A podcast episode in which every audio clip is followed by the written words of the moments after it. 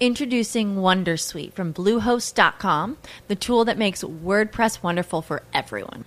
Website creation is hard, but now with Bluehost, you can answer a few simple questions about your business and goals, and the Wondersuite tools will automatically lay out your WordPress website or store in minutes. Seriously.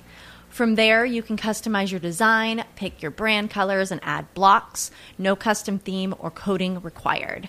You'll get content suggestions that you can keep or revise, and with Yoast SEO built in, we automatically help you get found in search engines. From step by step guidance to suggested plugins to an AI powered help bot. Our built in tools make WordPress wonderful for everyone. Whether you're a beginner or a pro, you can join over 2 million Bluehost users. Go to bluehost.com slash wondersuite. That's bluehost.com slash wondersuite. Porque hay información de última hora. ¿Qué pasó? Así es, Diego, son las 9 de la noche y 16 minutos. Atención. Un accidente de tránsito acaba de ocurrir hace algunos instantes en la carrera décima con calle 48 Sur. Veinte personas resultan heridas porque un colectivo se volcó.